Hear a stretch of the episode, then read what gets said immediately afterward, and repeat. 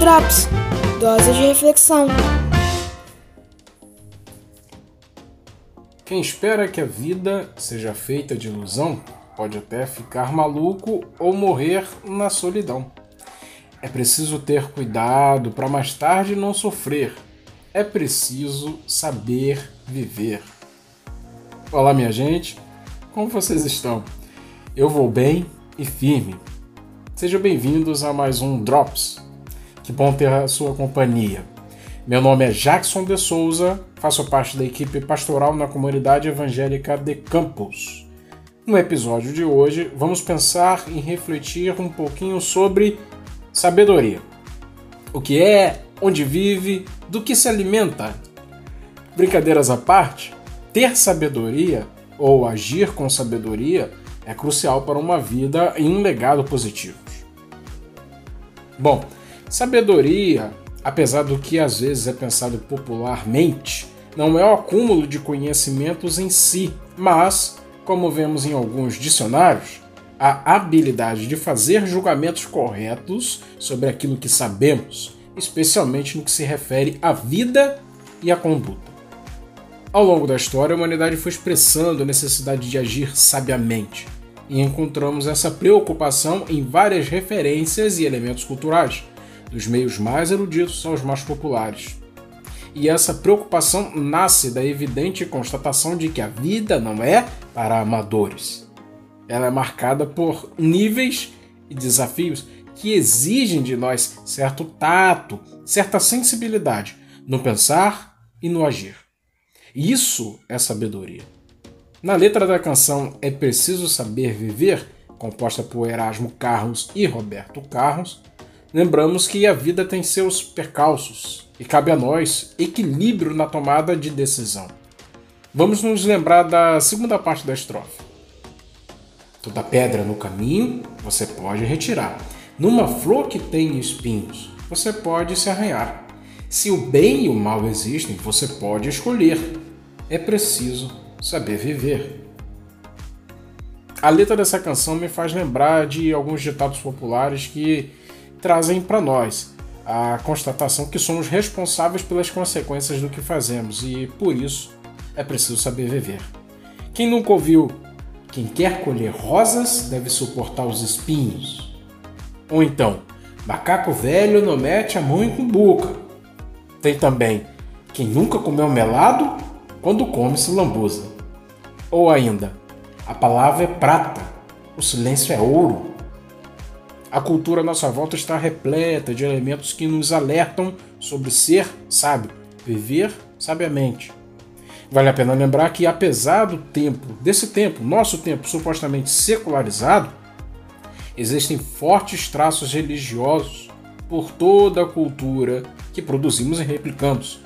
E que a origem de muito do que fazemos e pensamos está ancorado no pensamento que reconhece alguma divindade pessoal ou não. Não somente como padrão, o ideal de sabedoria, mas como a própria fonte de sabedoria. Em toda visão de mundo existe alguma figura, pessoal ou não, que serve de ideal, e isso, de certa forma, funciona como um elemento religioso, no sentido de que desperta voluntariamente alguma devoção. Na fé judaico-cristã, é praticamente consensual que o viver sabiamente está ligado a viver em relacionamento com Deus. No texto bíblico encontramos algumas referências. Um dos mais emblemáticos é o livro dos Provérbios, talvez bastante conhecido por boa parte de todos nós. E, e, em seu conteúdo encontramos uma coleção de ditados produzidos e organizados pelo povo hebreu. No capítulo 9 do livro dos Provérbios, no verso 10, lemos o seguinte: O temor do Senhor é o princípio da sabedoria, e o conhecimento do santo é o entendimento. Eu vou reler esse verso agora na nova tradução na linguagem de hoje. Diz assim: Para ser sábio, é preciso primeiro temer a Deus, o Senhor. Se você conhece o Deus Santo, então você tem compreensão das coisas. Nesse verso, vemos a sabedoria ligada diretamente com a realidade da relação do homem com Deus. Ser sábio segundo seu conceito, é reconhecer que é preciso viver com Deus, nutrir um relacionamento com Deus. E a partir daí, todas as outras relações na vida são afetadas por uma visão de mundo que se guia pela sabedoria. As relações intrapessoais e interpessoais passam a ser reguladas pelo princípio da sabedoria. A visão a respeito da vida passa a ser equilibrada. Os princípios e valores são redefinidos pela ótica da graça, da justiça e da paz. Existem alguns outros provérbios que vale muito a pena citar. O que controla a sua boca preserva a vida, mas quem fala demais traz sobre si ruína. Provérbios 13, verso 3. Quem fala demais revela segredos, mas o fiel de espírito guarda segredo. Provérbios capítulo 11, verso 13. Toda mulher sábia edifica sua casa. A insensata, porém, com as mãos a derruba. Provérbios 14, verso 1. Este último, sempre utilizado para enaltecer a importância da mulher em relação ao seu papel na família, traz um princípio que na verdade se aplica a qualquer um, independente de gênero. Nosso agir insensato, descuidado, displicente pode destruir qualquer coisa, inclusive o que mais amamos. A falta de sabedoria nos torna agentes de destruição. E aí? O que você pensa a respeito de sabedoria? Concorda com o ponto de vista dessa reflexão?